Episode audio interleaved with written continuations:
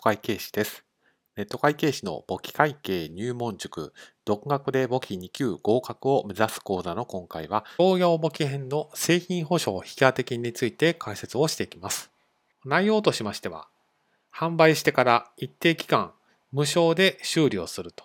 そういった契約を結んでいる場合に計上するのが製品保証引当金になります。ですので、想定される状況としては、販売してから来期以降に無償の修繕が見込まれていると、そういった状況が対象になります。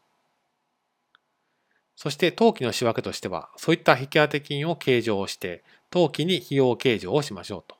実際に無償の修繕をしたことでかかるコストが発生したタイミングではなくて、販売をしたタイミングで引当金を計上しましょうと。そういう仕分けになります。それでは仕分けの内容を見ていきます。このように製品保証引当金というのを右側貸方に書き、製品保証引当金繰り入れという費用勘定を左側借方に書きます。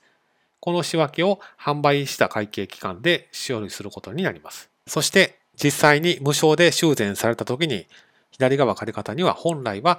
費用勘定を書くべきですけれども、もうすでに販売した年度に製品保証引当金を計上してますので、それを取り崩す形の仕分けをすることになります。